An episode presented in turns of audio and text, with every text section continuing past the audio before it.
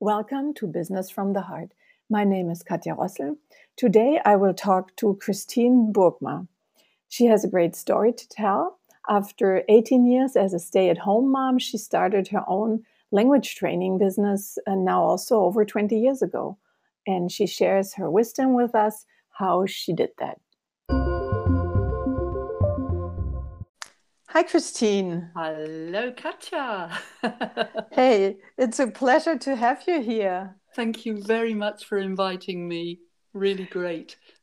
Yes, and I'm so excited to hear how, um, yeah, how how does it work that people love to, um, yeah, perfectionate their English with you? You're an English trainer right. and you work with professionals. Mm-hmm. And um, I think this is probably what any professional person out there needs to do.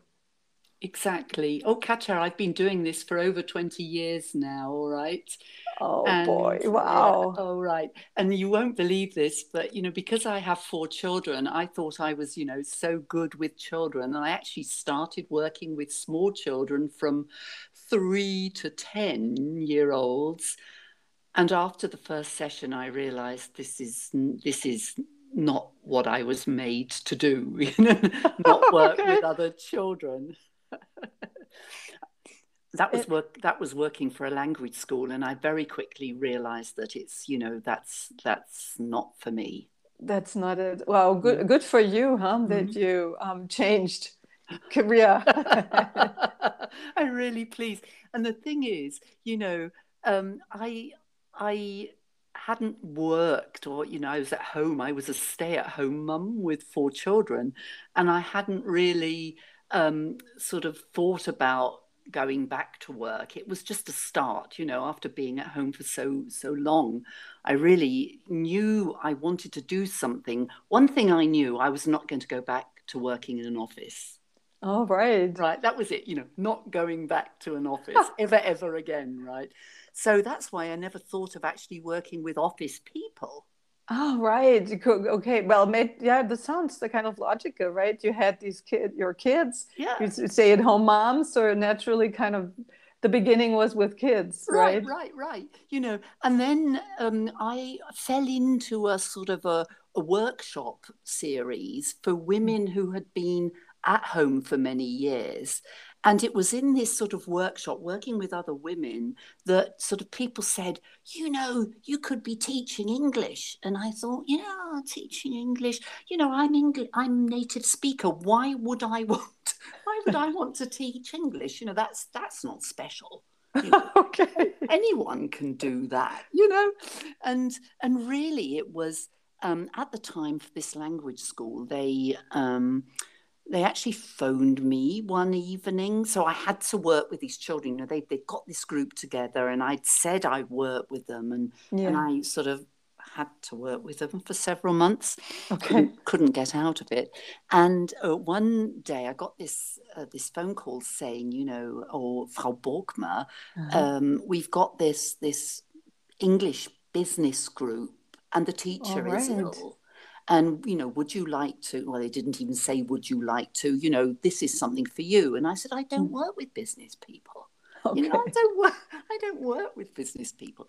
And you know it was my husband who said christine give it a try. Why not? Oh right. Right? And i went along and i think it was i don't know if it was an hour or one and a half hours and it was so wonderful. I felt this was it you know, just giving ah. this one business English lesson, I knew this is what I want to do. Oh, wow, amazing. I love to hear your story because I think, you know, often we forget how business can grow so organically if we kind of, you know, go step by step and try out things. And also, you know, observe what works and what doesn't work for yourself. And, and then follow through with that, you know, not stick with the kids forever right, in your case. Right, right. And I think, you know, I, I love to sort of support other young, sort of young women who are mm. often, you know, don't know what to do, you know. And and I've met so many women, you know, have studied maybe psychology and done something mm. totally different afterwards.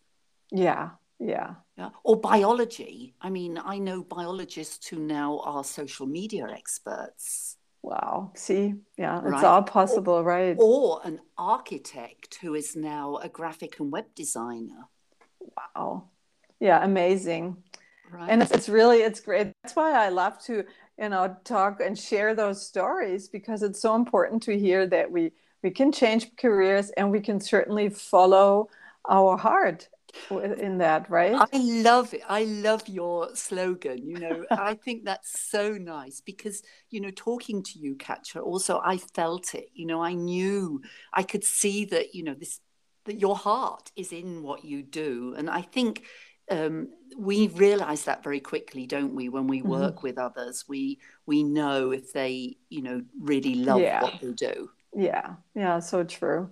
Yeah. Well, well, tell me more. I, I have mm-hmm. attended. I had the chance to attend one of your speed friendings uh, meetings uh, on yeah. Zoom, and that yeah. was so much fun. How did that come about? I, I love doing these different things. You know, I love. I'm I'm quite creative, and uh, I like. You know, I just love getting people together. I love mm-hmm. people bringing people together. Mm-hmm. Uh, I love this idea of networking. Mm-hmm. And of course, my area of expertise is getting them to speak English. Yeah. And how best to get people to speak, they really have to feel relaxed. And that's why I thought this you know whether you call it business speed dating which i mm-hmm. think has a different background you know or yeah. i've actually run face to face business networking events with a colleague of mine mm-hmm. and that works well as well but this speed friending i thought uh, you know everyone is talking um, sort of wants to network and grow yeah. their business. And I thought, no, let's do something different this time and let's just try and make friends yeah. and through making friends, you might even, you know, meet a potential business partner on the way, you know. Yeah, yeah. Just a brilliant idea. It's so true. You know, people relax. That's also often what I see. Relax when it's more about growing or building a friendship and just connect then you know this is a business meeting people then get so serious oh i know i know i've been sort of over the past few months um, or past year you know now that mm-hmm. we are really forced to work from home or yeah. from our offices and not go out um, i've um, i realized that as well you know that it's that i've been in lots of um, sort of speed friend speed no they call them business speed networking events oh, right. uh-huh. and i found some of them really quite boring you know sort of people sit there first and you know who's going to introduce themselves 1st mm-hmm. and that's why with the speed friending you know i gave you a topic didn't yes. i yeah you know, and every round a different topic so that you don't always talk about the same topic all the time you know yes. so you've got a different person and and i also like uh, small groups. I've been in uh, one of the last meetings in a breakout room. We were 10, and that doesn't work.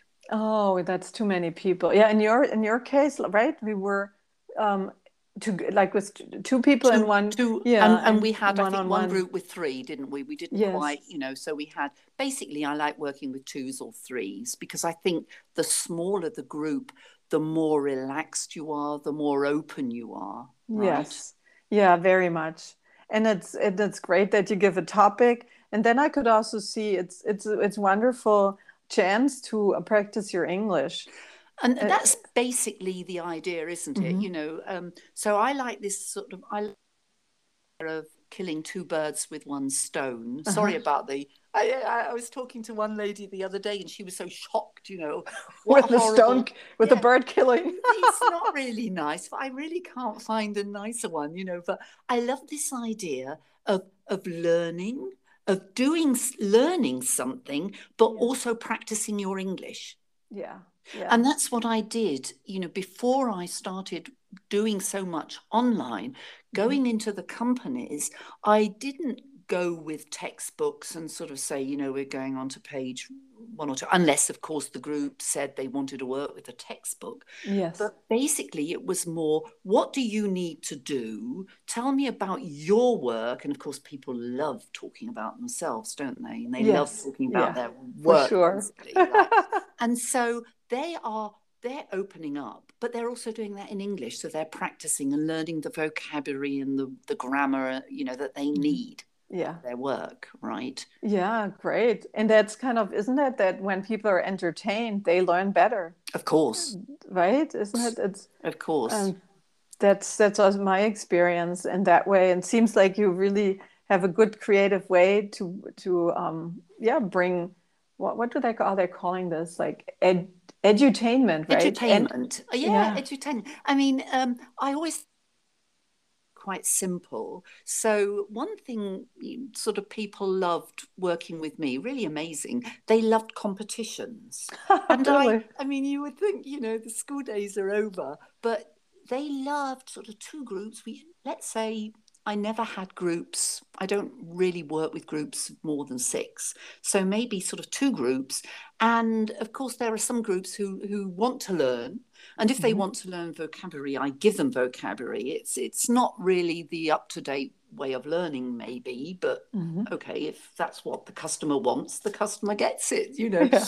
And uh, every week we would have competitions, and then we would always discuss when is this competition over? Let's say in six weeks' time, and the losers organise coffee and cake for Oh, the fun. winners and the trainer, right? and so every six weeks, you know, we would be getting cake or biscuits, or of course, we have some enthusiastic um, participants. They brought in bread rolls, you know. wow. It was always so. The idea was to make English training fun.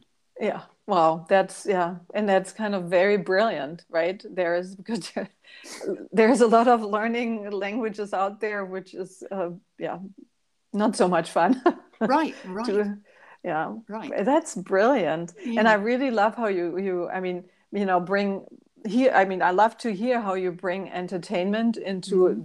education and also how you yourself followed your enjoyment, right? I mean, Of course. I mean, you you brilliant know, too. you know it yourself. I mean, we want to, you know, we have to love, you know, we have to show, or how can I say it? You know, if you love what you do, your clients catch on, they feel it, don't they? They mm-hmm. realize if you're motivated or not, you know, if you go in and and sort of, you know, but I think sort of going in I mean, when I think of, I don't know, we shouldn't really say this, but when I think of, you can cut this out if you want to. but, uh, you know, there's one group, um, actually a beginners group, right?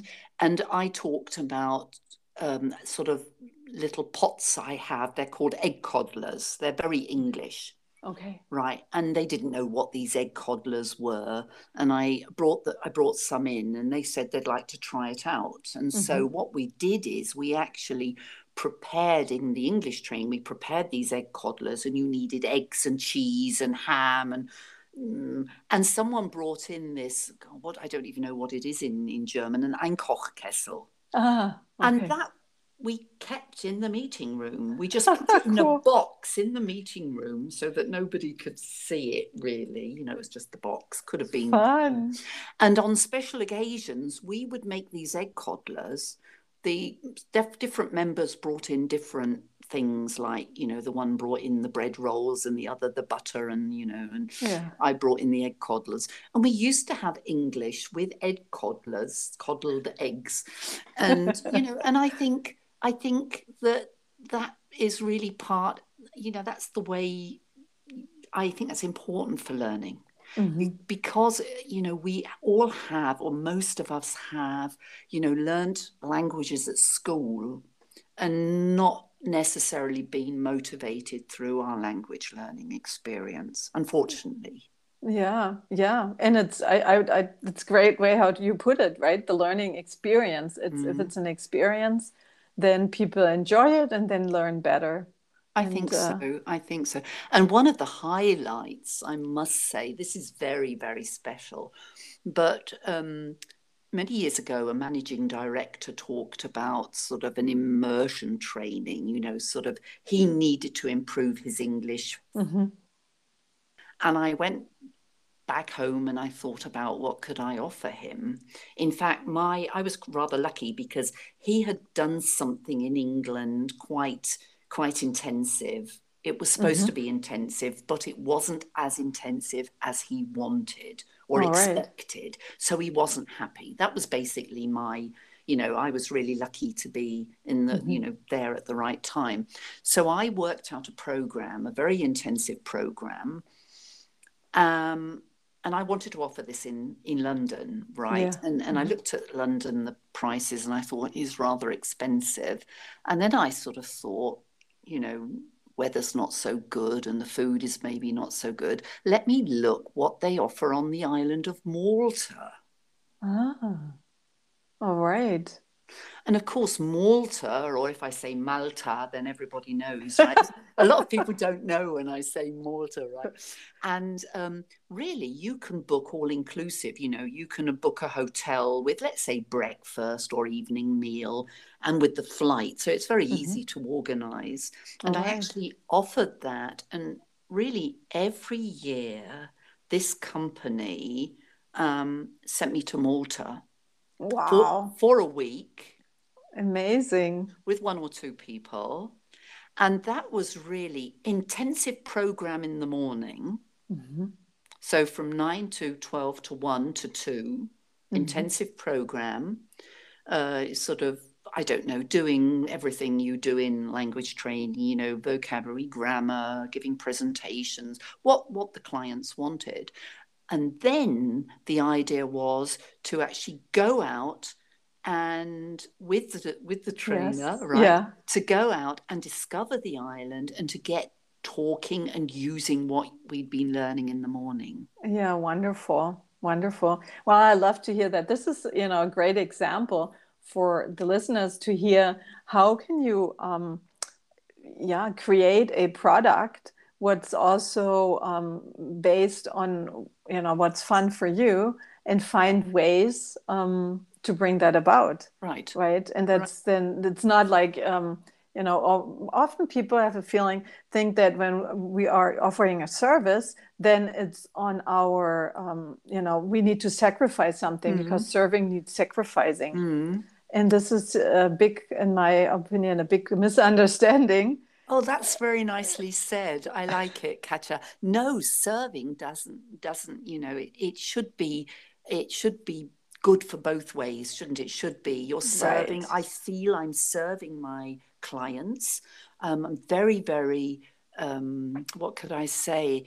Uh, it's very important that I give them what they want and what they need. Yeah, right? for sure. Yes. Um, that is important. But I can also make it enjoyable for myself mm-hmm. because I've got to make it enjoyable for them. Otherwise, they won't do it. They yeah. won't see it through. Right. Right. There you go. That's that's how I see it too. And it's it's it's not only like you know we have an opinion about it. It's we've experienced it. Right. Right. It's, I mean, you can you, you feel it. if people don't enjoy it then you, you know yeah they won't come back you know yeah. they won't come back to you or they won't learn as you want you know want them to learn and and i think that that's what i also say um Katja i find it not only the time with me you know with their trainer and coach mm-hmm. but also that they do things um, in their free time to grow their English. Yes. Because yeah. let's say a, a, week on Malta or a week in London is a great start, it's a great booster, or a, mm. a week with me, you know, on mm-hmm. a regular basis. But that's not really enough, is it? You've got to do yeah. more. Yeah. Really got and, to do more. Yeah. And then they kind of can always um, lean back on this great experience and uh, what they accomplished already. That's right. yeah yeah great to hear really about great. it. And and tell me are you know do you have any plans for the future? What do you want to offer or any you know right now there are no malta trips probably possible. No malta trips planned at the moment. No no no you're right. So um what I, what I offer is a small talk booster course. That was really because um, a trainer colleague I know, or mm-hmm. yes, a business coach told me that a lot of her customers um, don't feel good with English small talk. All right. That they can speak on, you know, they can give presentations in English, but they can't, they don't like the small talk part, right? All right. Yeah. And then I thought, okay, I'll, I'll create a course. So I've got this small talk booster course. But what I found was that this course just ends after six weeks, mm-hmm. right? And then I thought that's not really enough to, or let's say one could do much more. And that's right. why I'm in the process of, of building a platform. I would like to create a community oh, for, oh, lovely. for entrepreneurs, solopreneurs, or wannabe-preneurs. Yes. uh, and the idea, remember the killing two birds with one stone, yes. right? so I would love to work with people who want to improve their English, but mm-hmm. also want to grow their business. Oh, great. That's so, just, yeah, wonderful. Mm-hmm. So they want to grow their business because they might want to expand and work uh, in an international mm-hmm. setting. Mm-hmm. But growing business also for me means supporting one another. I see. Yeah. Right. So yeah. we've got we've got a group of, of professionals, of um, entrepreneurs, so business owners who mm-hmm. already have experience and we will be meeting on on a regular basis, um, sort of in different modules is my idea, and that we can support one mm. another and grow, right? All grow right. together. Well, that sounds uh, also like a really fun project. Uh, to work I think, on. I think it, it is. I'm really enjoying it. So I'm just sort of working at the moment with my uh, graphic and web designer. So we're setting up a little mm-hmm. platform of our own a lot of people do things with Facebook and, you know, sort of, and I would like to have my own platform. That's basically what we're working on at the moment. Oh, cool. Well, this is great. Then we will, um, you know, share this with the listeners so that if they like to join in on your platform, that uh, they have a chance to. Wonderful. Thank you very much, Katja. Thank you. Yeah, it was such a pleasure talking to you and hear also your wisdom and how to grow organically a business. That's quite amazing. And thank you very much for inviting me and for being interested in in, in me and what I do. Lovely talking to you. Thank you, Katja. Thank you.